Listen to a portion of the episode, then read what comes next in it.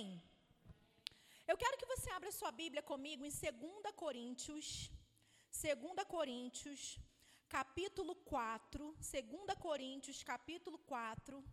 Eu não tenho o hábito de colocar um tema na minha ministração, um, um, um título muito grande nela, mas dessa vez vai ser bem grande. A menina dos podcasts, já fica ligada aí, porque esse título vai ser grande. E o título da minha ministração hoje é As portas do inferno não prevalecem contra a igreja. Amém, irmãos? Essa é uma verdade que deve ser declarada e confessada por mim e por você. Todos os dias. As portas do inferno não prevalecem contra a igreja. Nós não somos qualquer tipo de pessoa, nós não somos um povinho, nós não somos qualquer tipo de povo, nós somos a igreja de Jesus Cristo. A igreja daquele que tem o nome que está estabelecido acima de todo nome.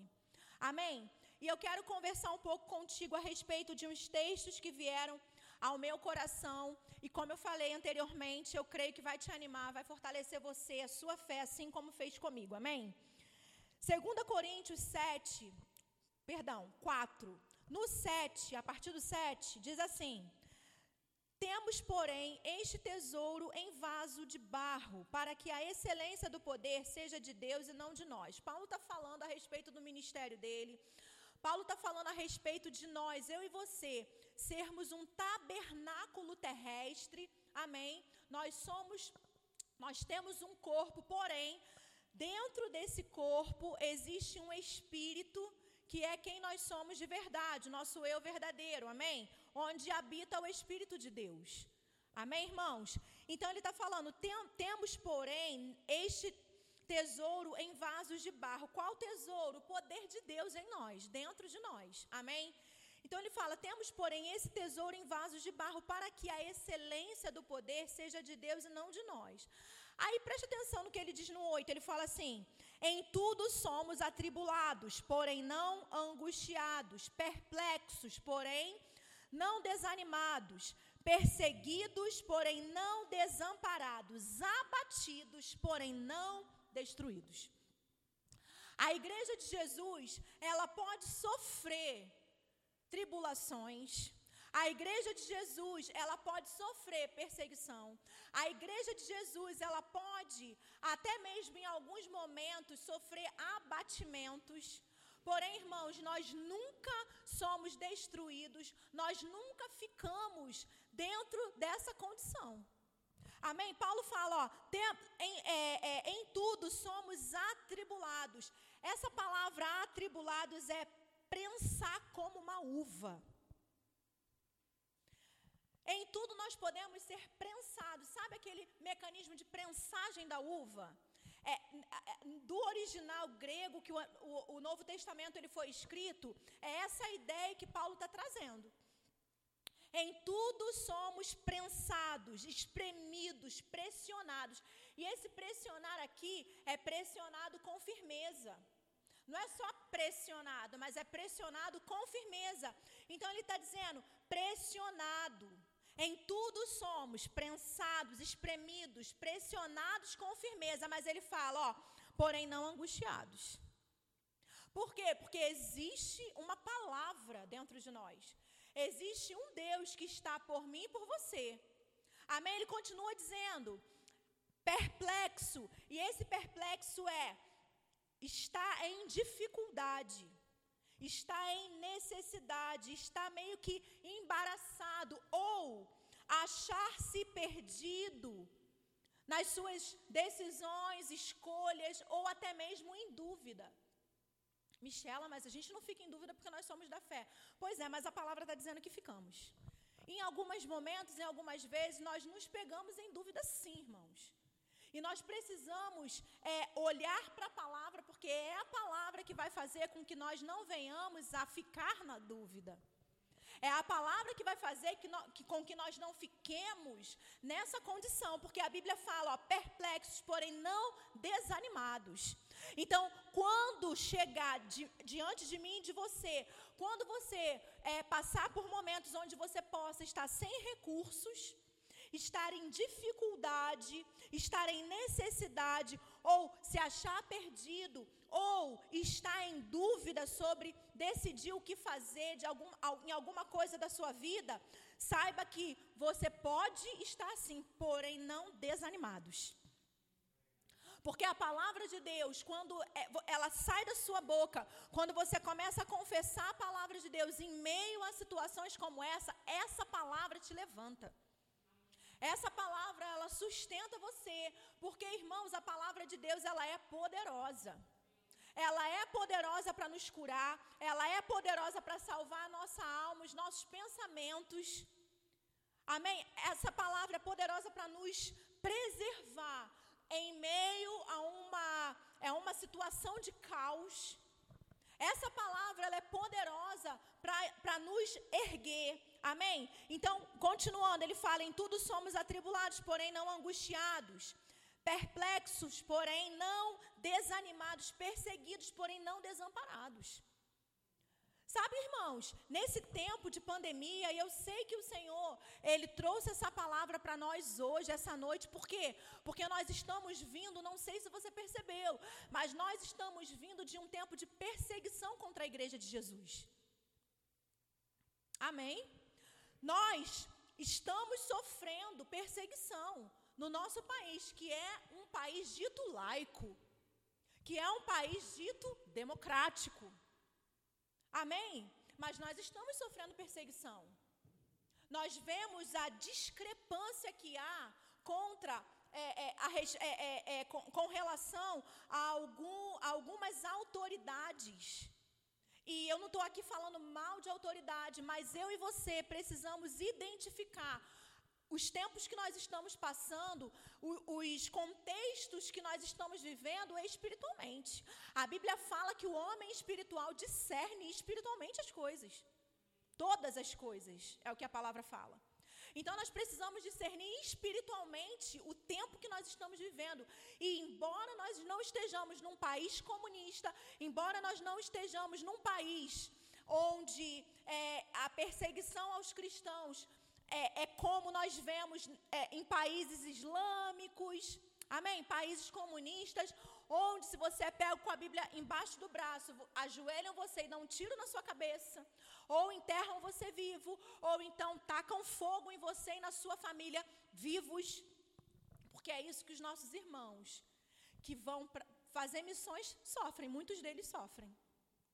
Embora, irmãos, nós não estejamos nesse contexto, nós ainda assim temos sofrido perseguição. Então, como eu estava falando, a discrepância que há é, em liberações de algumas coisas e a igreja não pode ser liberada para funcionar. E quando, quando nós olhamos, nós vemos que é sem sentido. Que não tem sentido. Amém? Você está me entendendo? Agora, nós jamais vamos nos opor às autoridades. Nós jamais vamos nos colocar contra as autoridades. Nós vamos respeitar, nós vamos andar segundo a palavra que nós pregamos. Mas, irmãos, nós não podemos estar na nossa casa achando que estamos de férias, porque nós não estamos. Nós estamos é, dentro, inserido no meio de uma guerra espiritual travada para que as portas da igreja estejam fechadas, para que pessoas não tenham acesso à palavra, não tenham acesso à unidade, à unção coletiva. É dessa forma, é esse tipo de ataque que nós estamos sofrendo nesse tempo. Mas a Bíblia fala que nós podemos ser perseguidos, mas não desamparados. Por quê? Porque nós somos a igreja de Jesus Cristo. Nós nunca somos desamparados. O nosso Pai, Ele nunca nos abandona. O nosso Pai, Ele nunca nos desampara. A Bíblia diz que uma mãe, ela pode esquecer do seu filho. E Deus, Ele, na palavra dele, Ele inspira né, o homem de Deus a falar da mãe, porque você que é mãe sabe como é o amor de mãe. O amor de mãe ele é considerado o maior amor, não é verdade? Eu já ouvi, antes de ter filho, eu, já, eu ouvia várias mulheres falando: olha, quando eu fui mãe, parece que eu descobri o que é o amor de verdade. A impressão que dá é que antes de ser mãe eu nunca tinha amado antes. Muitas mulheres falam isso, porque é algo completamente diferente. Então Deus ele vai logo comparando, ele vai logo no extremo, comparando o, de, o amor de mãe. Pode uma mãe esquecer-se do seu filho, abandonar o seu filho. Eu, todavia, jamais vou me esquecer de você, jamais vou te abandonar. Amém, irmãos? Então a Bíblia está dizendo: perseguidos, porém não desamparados. Então eu e você não estamos desamparados. Nós podemos nos, nos sentir, e alguns de nós nos sentimos, irmãos, só em casa. Existem pessoas que o contexto é família grande, casa cheia, mas existem outras pessoas que o contexto é mora sozinho. Está sozinho em casa. Mas, e mesmo assim, a gente pode se sentir sozinho, estar sozinho em casa, ainda mais num momento como esse. Quantas pessoas sofreram tanto por, por estar em lockdown, trancados dentro de casa e ainda sozinhos, irmãos? Imagina a angústia. Imagina. Mas a Bíblia está falando, nunca desamparados, porque nós nunca estamos desamparados, nós nunca estamos sós. Amém? Continuando, ele fala: olha, abatido, abatidos. Esse abatidos é enfraquecidos, derrubado. Paulo ele está trazendo mesmo forte uma expressão que traz um contexto forte. Derrubado, enfraquecido, porém não destruídos. Sabe, irmãos, eu e você, nós podemos passar por situações e nós podemos sentir o baque. Nós podemos sim estar abatidos nos sentir e estar enfraquecidos em algumas situações. Tem, em algumas situações, nós podemos, inclusive, estar derrubados no chão, na lona. Você já se sentiu assim? Como se todas as suas saídas se esgotassem.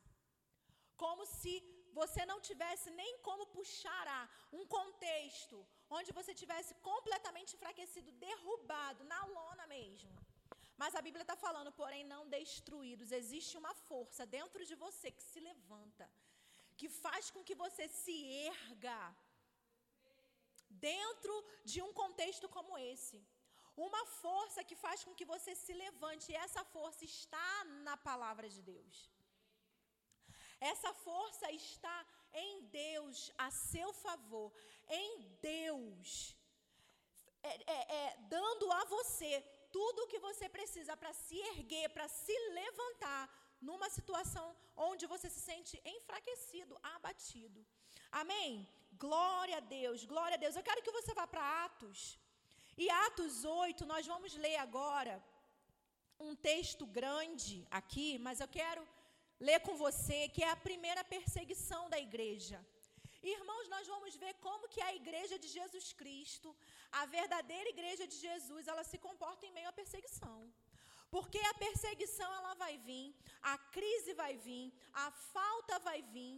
Crise, falta, perseguição não são coisas novas que, do, do nosso século, não. Isso sempre existiu. Desde que o pecado entrou no mundo, sempre começou a existir falta, fome, crise.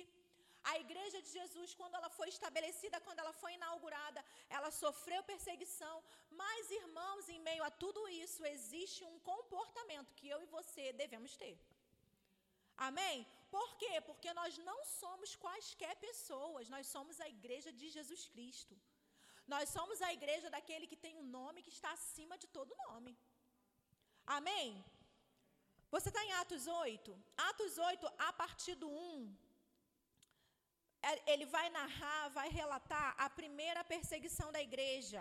E diz assim: o apóstolo Paulo ainda era Saulo nessa época e ele era cruel. Ele era cruel, irmãos. Nós vamos ver aqui. E Saulo consentia na sua morte.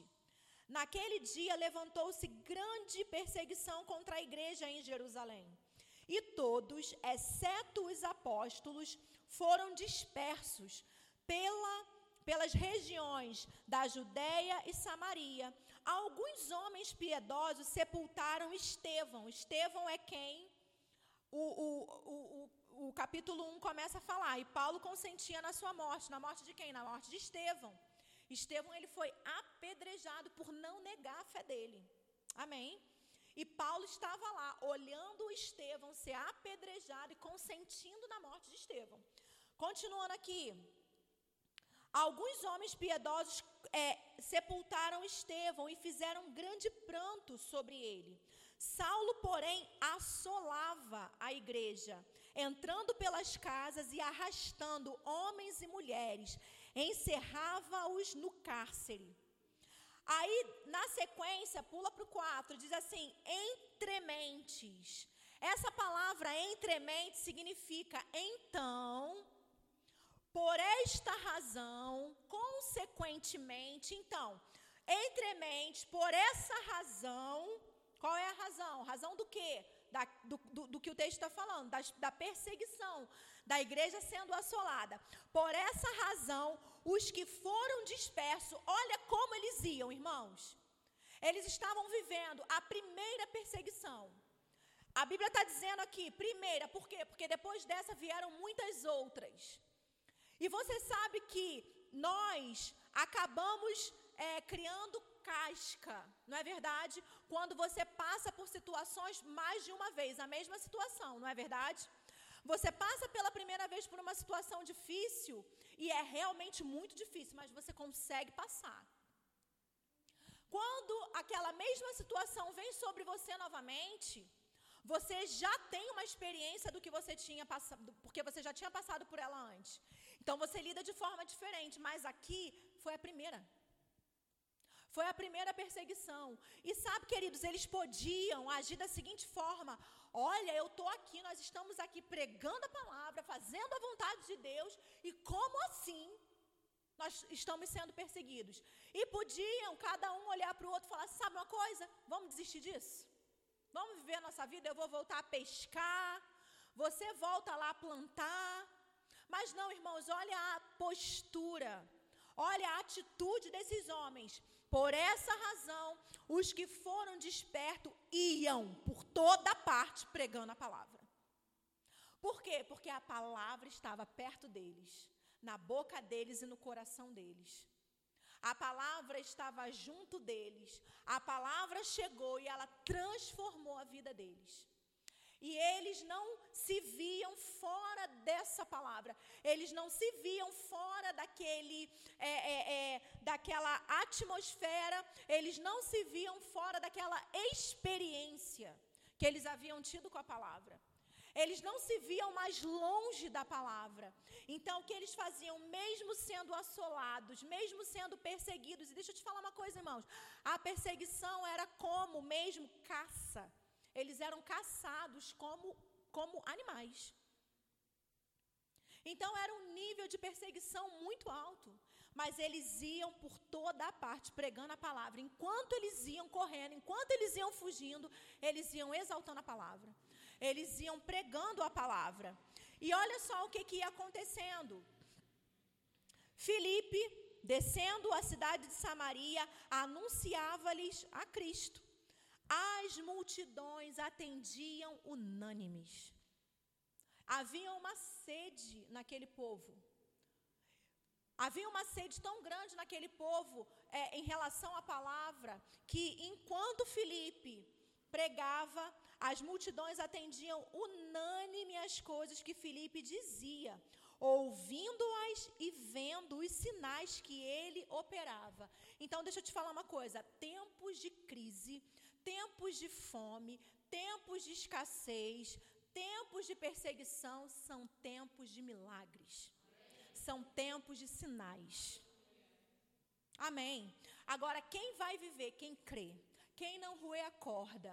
Amém, irmãos? Quem se apegar. Porque num tempo como esse, de crise, de escassez, nesse tempo, nesse período, ele operava sinais os pois os espíritos imundos de muitos possessos saíam gritando em alta voz, e muitos paralíticos e coxos foram curados. E a Bíblia diz: e houve grande alegria naquela cidade. Agora, lembrando, eles estavam vivendo um contexto de perseguição. A primeira perseguição. Amém, irmãos? Agora eu quero que você vá para Gênesis. Gênesis 26. Aleluia. Você está sendo edificado nessa noite? Aleluia. Gênesis 26. Em tudo, porém, somos atribulados, porém não angustiados. Perplexos, porém não desanimados. Perseguidos, porém não desamparados. Abatidos, mas jamais destruídos jamais destruídos, porque existe um poder dentro de nós que nos levanta dos escombros. Nos levanta, irmãos, do cascalho. Você pode estar no cascalho, no escombro, mas existe uma força dentro de você. Existe um poder dentro de você que te levanta desse lugar. Jamais destruídos. Amém. Aleluia. Gênesis 26. É mais um texto grande, mas eu creio que nós vamos ser abençoados com a leitura dele. Nós vamos ler do 1 ao 25. Então preste atenção, diz assim: Sobrevindo fome à terra, além da primeira que havia nos dias de Abraão, foi Isaac a gerar, avistar-se com Abimeleque, rei dos filisteus. Apareceu-lhe o Senhor e disse: Não desças ao Egito, fica na terra que eu te disser. Habita nela e serei contigo, te abençoarei, porque a ti e a tua descendência darei todas essas terras, e confirmarei o juramento que fiz a Abraão teu pai. Multiplicarei a tua descendência como as estrelas dos céus, e lhe darei todas essas terras. Na tua descendência serão abençoadas todas as nações da terra porque Abraão obedeceu a minha palavra e guardou os meus mandamentos, os meus preceitos e os meus estatutos e as minhas leis. Isaac, pois, ficou em Gerar. Perguntando-lhe os homens daquele lugar a respeito de, tua, de sua mulher, disse: É minha irmã. Pois temia dizer: É minha mulher. Para que, dizia ele consigo, os homens do lugar não me matem por amor de Rebeca, porque era formosa de aparência. Ora, tendo Isaac permanecido ali por muito tempo, Abimeleque, rei dos filisteus, olhando da janela, viu que Isaac acariciava a Rebeca, sua mulher. Então Abimeleque chamou a Isaac e lhe disse: É evidente que ela é tua esposa.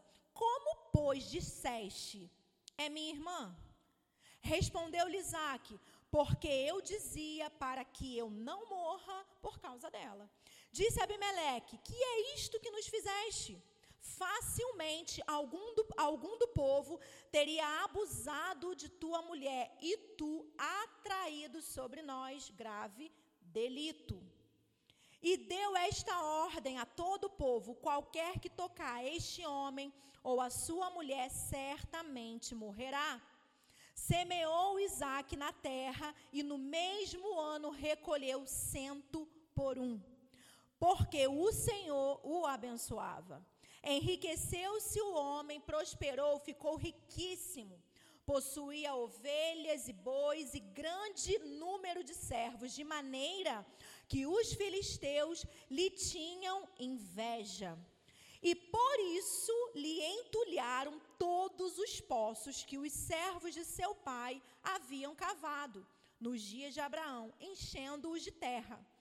Disse Abimeleque a Isaac: Aparta-te de nós, porque já és muito mais poderoso do que nós.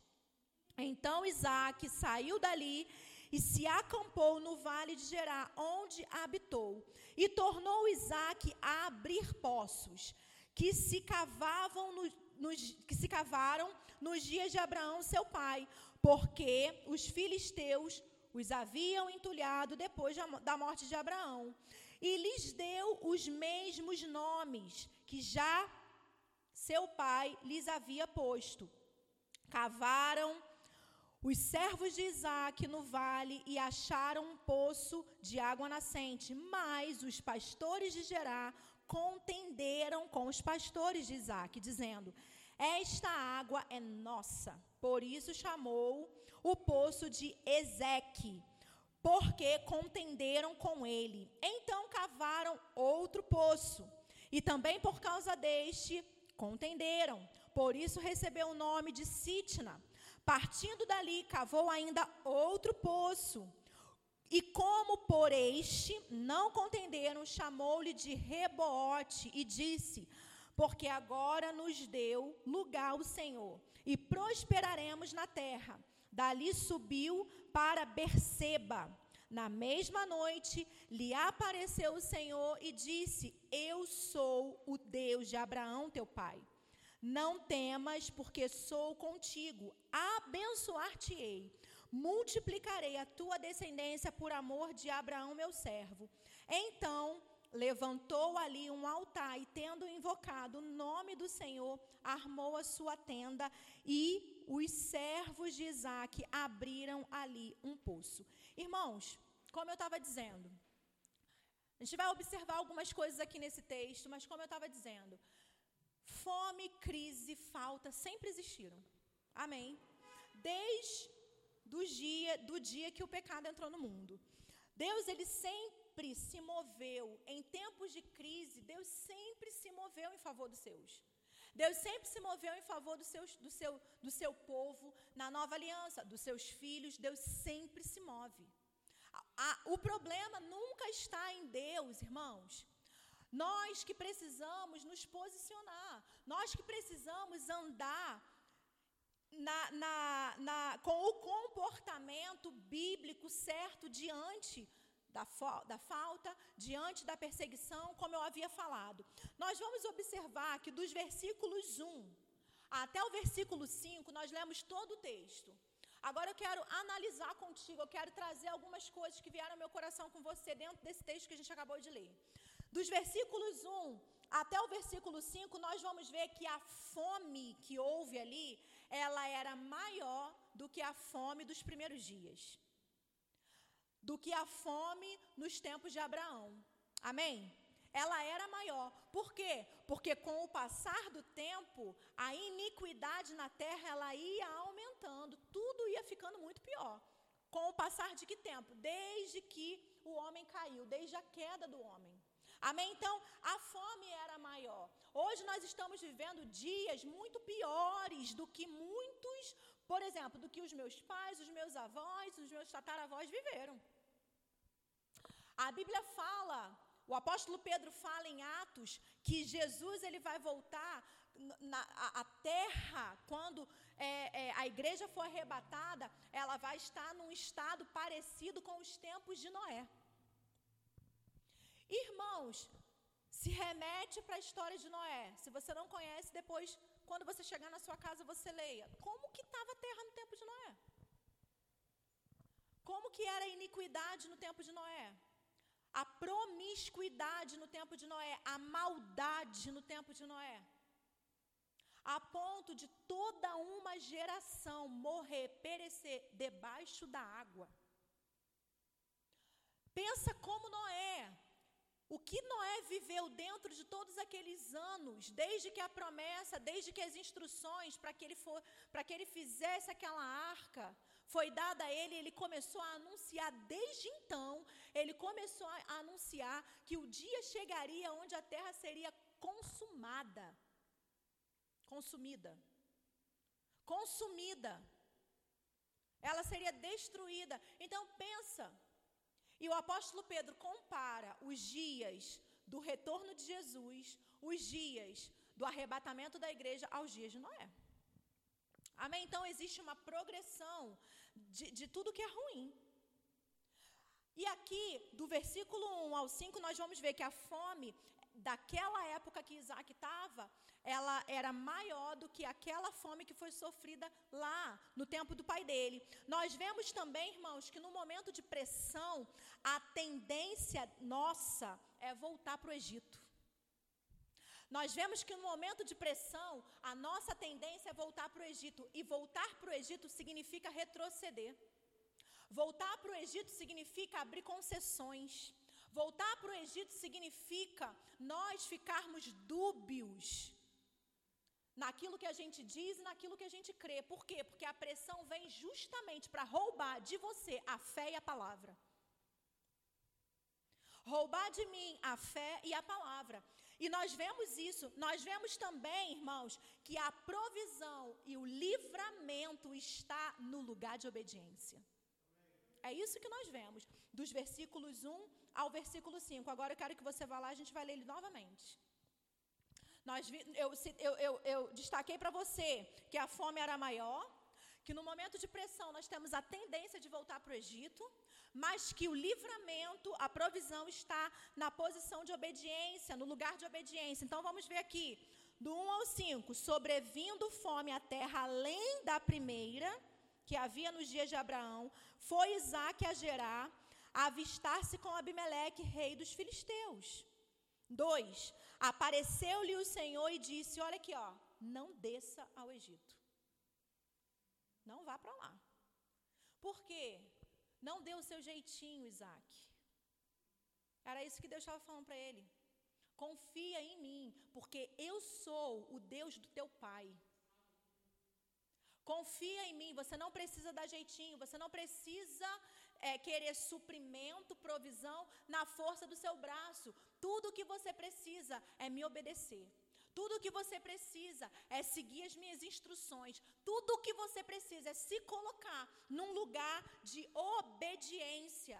Então ele fica, ó, fica na terra que eu te disser. Habita nela e serei contigo e te abençoarei, porque a ti e a tua descendência darei todas essas terras e confirmarei o juramento que fiz a Abraão, seu pai. Multiplicarei a tua descendência como as estrelas dos céus e lhe darei todas essas terras.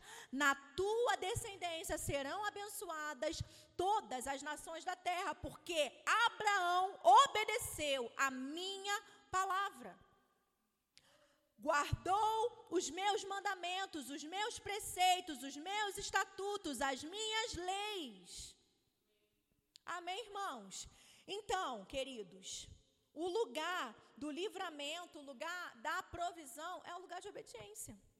Nós vamos ver que dos versículos 6 ao versículo 11, nós vamos ver que o medo, sabe o que, que ele faz? O medo ele distorce a visão que você tem de você mesmo.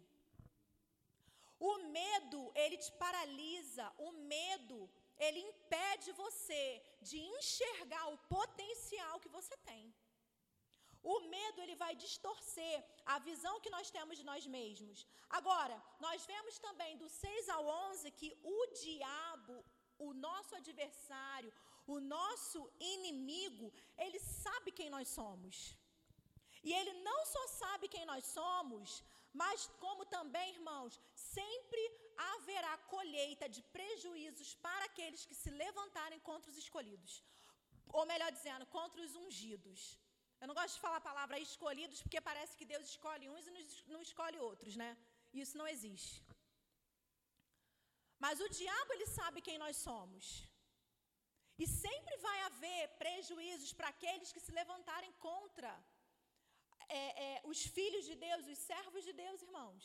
Para aqueles que servem a Deus, sabe, queridos, com é, é, é integridade. Para aqueles que não abrem concessão, para aqueles que têm responsabilidade no serviço, no servir a Deus. Amém? Para aqueles que servem a Deus não de qualquer maneira. Eu vou, sabe, dizer algo para você. Eu sempre confiei nessa palavra. Sempre confiei nessa palavra. Todas as vezes que eu percebia, a, a, a, não todas as vezes, né? Mas depois que eu cresci, amadureci, e essa palavra ela se tornou rema dentro de mim, convicção dentro de mim.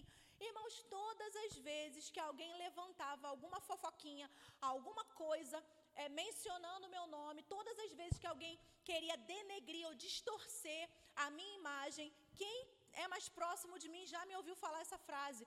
Eu nem vou me preocupar porque eu sei que eu não tenho qualquer tipo de vida com Deus. Eu não sou qualquer uma. Eu não tenho qualquer tipo de relacionamento com Ele. Eu sei muito bem o tipo de relacionamento que eu tenho com meu Deus. Eu sei muito bem que tipo de filha eu sou. E eu não sou qualquer filha. Eu não sou daqueles filhos que só procuram o pai para pedir.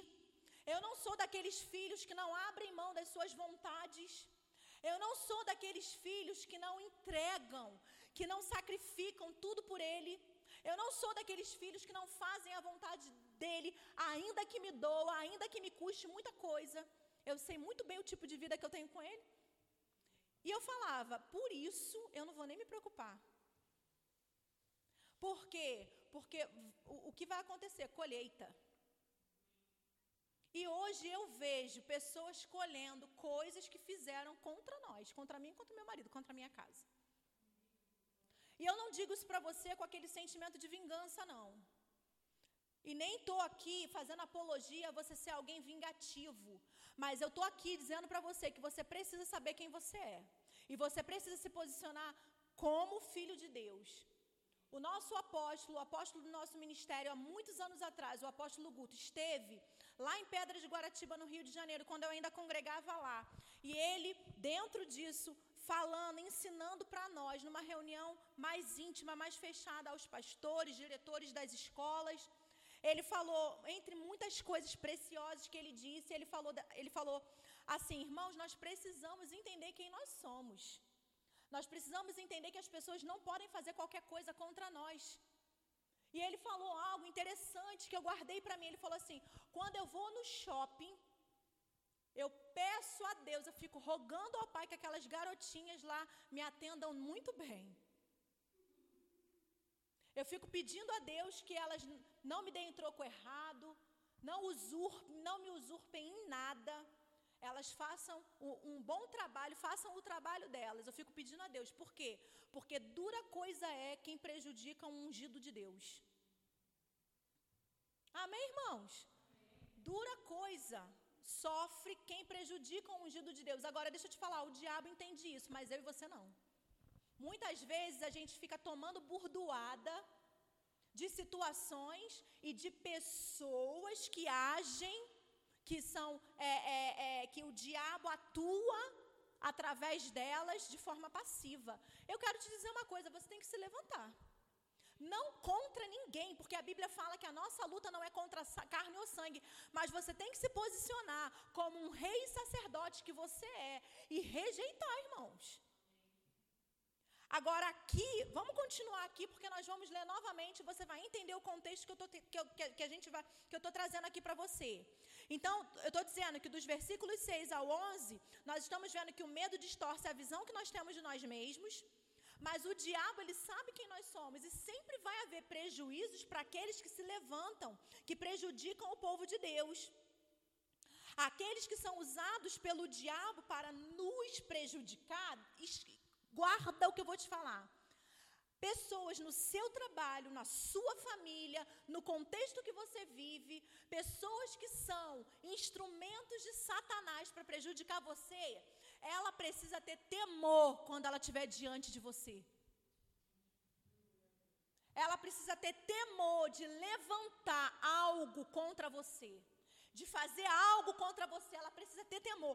Quando você chega até a presença dessas pessoas, aquilo que você carrega tem que trazer um constrangimento e um temor delas olharem e dizerem: não posso tocar nela, não posso mexer com ele porque senão eu vou me lascar. Porque foi isso que Abimeleque fez. Vamos, pro, vamos lá? Agora vamos ver? Olha aqui. No 6, diz, diz assim, ó. Isaac ficou lá em Gerar, né? A partir do 7 diz assim, ó. Perguntando-lhe os homens daquele lugar a respeito da tua mulher, o que, que ele falou? É minha irmã. Por quê? Porque ele estava com medo. Medo do quê? A mulher era muito bonita, era um avião, né? Era um mulherão. E a mulher era muito bonita, ele ficou com medo de quê? Medo de passarem a espada na garganta dele para ficarem com a mulher dele. Ou seja, o medo distorceu a visão de quem ele era, dele mesmo. Por quê? Porque Abimeleque, o rei, reconhecia quem era Isaac. Porque quando ele percebeu que a mulher era dele, não era irmã, ele falou: O que, que você fez contra a gente? O que que você fez? Por que que você fez isso? Ou seja, eu não sou louco de tocar em você. Nem você nem na tua mulher. Ou seja, mesmo que você tivesse dito que a mulher era tu e não era tua irmã, ninguém ia mexer com vocês. Porque eu bem sei quem está por você. Uh! Aleluia! Eu bem sei quem está por você.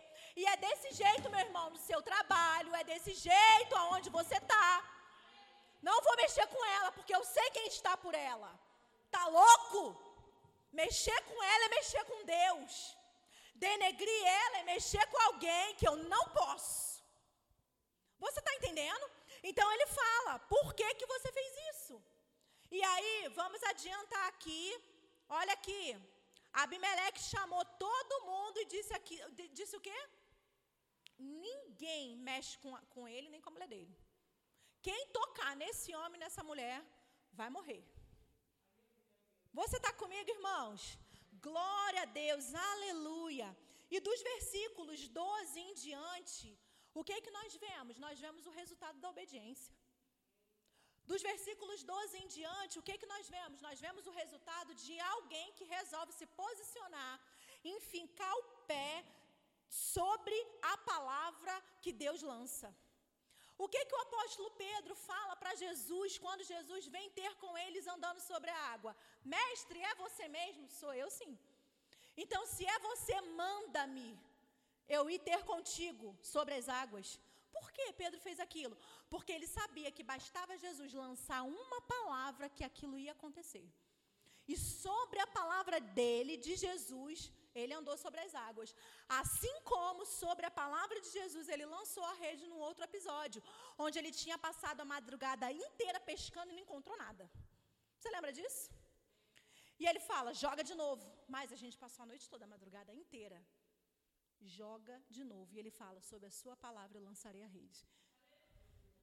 Irmãos, eu e você temos essa poderosa palavra a meu e a seu favor nós precisamos, irmãos, nos levantar nessa consciência e fazer um estrago, sabe, nesse mundo. Um estrago né, benéfico. No bom sentido da palavra, se, se existe bom sentido para a palavra estrago, né? Mas você entendeu? Nós precisamos revolucionar o, o trabalho, o meio que nós estamos. Você precisa revolucionar a sua casa, o seu trabalho, o contexto que você vive. Eu preciso. Nós precisamos revolucionar a cidade de Osasco. Por quê? Porque sobre essa palavra, irmãos, por causa dessa palavra, sobre essa palavra não existe nada que possa resistir. Amém? Então aqui, do versículo 12 em diante, nós vamos ver então o resultado da obediência de Isaac. Nós vamos ver que esse homem, ele ficou riquíssimo, ele prosperou em meio à crise. Por quê? Porque crise, fome, perseguição, falta, sequidão, escassez, sempre existiu. E esses são, é, nesse cenário, nesse contexto, é o contexto e o cenário de nós vivermos milagres. Assim como Felipe, perseguido, mas sabe, revolucionou a cidade de Samaria. As multidões atendiam unânimes aquilo que as coisas que Filipe dizia. Os endemoniados, eles eram libertos. Os paralíticos, os coxos, eles eram curados. Amém, irmãos? Aqui voltando aqui, nós vemos então o resultado da obediência. Agora, uma coisa importante que eu quero dizer para você: não é porque você está em obediência que você não será perseguido, porque Isaac estava em obediência. Isaac ficou exatamente no lugar onde Deus mandou ele ficar. Isaac, Deus falou: não vá para o Egito, não retroceda, não dê o seu jeitinho, porque eu sou contigo. Fique na terra que eu te disser para você ficar, porque eu vou te abençoar, eu vou te multiplicar. E ele repete para Isaac as mesmas palavras lá do início que ele disse para Abraão. Amém, irmãos? Agora, não é porque, oh meu amor, obrigada, obrigada. Não é porque você está, né, é, é, no centro do, da vontade de Deus, em obediência, que você não será perseguido. Por quê? Porque nós vemos que ele ficou no lugar e aí ele foi, cavou o poço. O que, que aconteceu? Perseguição, entulhar o poço. Os filisteus fizeram isso por quê, irmãos? Por inveja. A Bíblia fala que eles tinham inveja. Na verdade, aqui já não era mais os filisteus. Ele já tinha saído, né, daquele lugar. Mas ele, mas aquele povo daquele lugar para onde ele tinha ido foi lá e, e entulhou os, po, os poços. Esse poço era de quem? Quem foi que fez os poços? Abraão, pai dele. E aí o que, que ele fez? Saiu e foi para um outro lugar. Cavou, mais um, contendeiro. Agora deixa eu te falar, ele não desistiu. Ele poderia, como eu falei anteriormente, ah, quer saber de uma coisa? Estou aqui em obediência, fiz a vontade de Deus. E aí, olha no que que deu. Essa perseguição não para, essa crise não para, essa falta não para. Sabe de uma coisa? Vou tentar outra coisa, vou fazer outra coisa. Não, não, irmãos. Isaac foi lá e cavou outro poço. Entulhou, cavou outro poço. Entulharam, cavou outro poço. Porque eu e você precisamos aprender que quem está por nós é muito maior do que aqueles que estão contra nós. Quem está por mim é muito maior do que aqueles que estão contra mim. Maior é aquele que está em nós do que aquele que está no mundo. Não me interessa como o mundo está. O que me interessa é que, em meio a todo esse caos que o mundo está vivendo, eu não vou sofrer. Não vou. Eu posso ser, ó, vamos lá, atribulada, porém não angustiada. Eu posso ser perplexa, porém não desanimada. Eu posso ser perseguida, porém não desamparada. Eu posso ser abatida, mas nunca eu vou ser destruída. Amém, irmãos? Não interessa o que o mundo está passando, não interessa o que está acontecendo. O que importa é que eu tenho a poderosa palavra de Deus em meu favor. E se eu acreditar nela, Deus muda a minha história.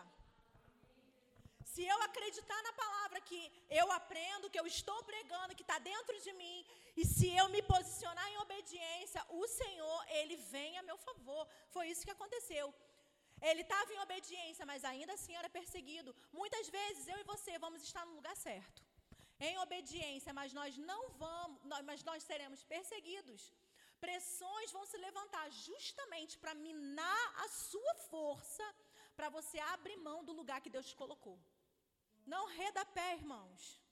Não abra mão, porque se entulharem um poço seu, cava outro. Se entulharem outro, cava outro. Se entulhar mais um, cava outro. Uma hora vão parar. Por quê? Porque você vai ser oposição à oposição. Você vai ser resistência à resistência. A resistência maior não deve vir do inferno. Por quê? Porque as portas do inferno não prevalecem contra a igreja. Então a oposição maior tem que vir de nós. Amém? Aleluia. E aí nós vemos aqui, ó, ó. Depois dele cavar os poços e o último, depois que ele cava o último poço e ele viu que não teve contenda, então ali ele entendeu que seria o lugar onde ele iria ficar. Na mesma noite, lhe apareceu o Senhor e disse: Eu sou o Deus de Abraão, teu pai. Não temas, porque eu sou contigo. Abençoar-te-ei e multiplicarei a tua descendência por amor de Abraão, meu servo. Então levantou ali um altar e, e, tendo invocado o nome do Senhor, armou a sua tenda e os seus servos e os servos de Isaac abriram ali um poço. Amém, irmãos? E nessa noite o Senhor está falando comigo com você. Não temas. Não temas, crê somente. Eu não sei qual é o contexto que você está passando. Bia, você pode vir, por favor? Caio também. Aleluia. Eu não sei qual é o contexto que você está passando. Mas o que eu sei é o seguinte: Deus está nessa noite dizendo para você: não temas, porque eu sou com você. Não precisa você dar o seu jeito. Confia somente, porque eu estou indo adiante de você. Eu estive no seu futuro. Eu já estive lá. Deus já esteve lá. Ele é o mesmo hoje, ontem vai ser para sempre. Ele é fiel, ele já esteve no meu amanhã, ele já esteve no seu amanhã, ele já esteve no nosso futuro. Confie no Senhor. Confie no Senhor, confie no Senhor de todo o seu coração. Não te estribes no seu próprio entendimento. Reconhece-o em todos os seus caminhos. E ele endireitará suas veredas. Aplanará, irmãos, uma estrada. Ele vai pavimentar uma estrada para que você ande sobre ela e você chegue no seu destino. E você viva a sua jornada. E você usufrua e você é, desfrute de uma boa jornada. Amém? Você pode ficar de pé? Aleluia.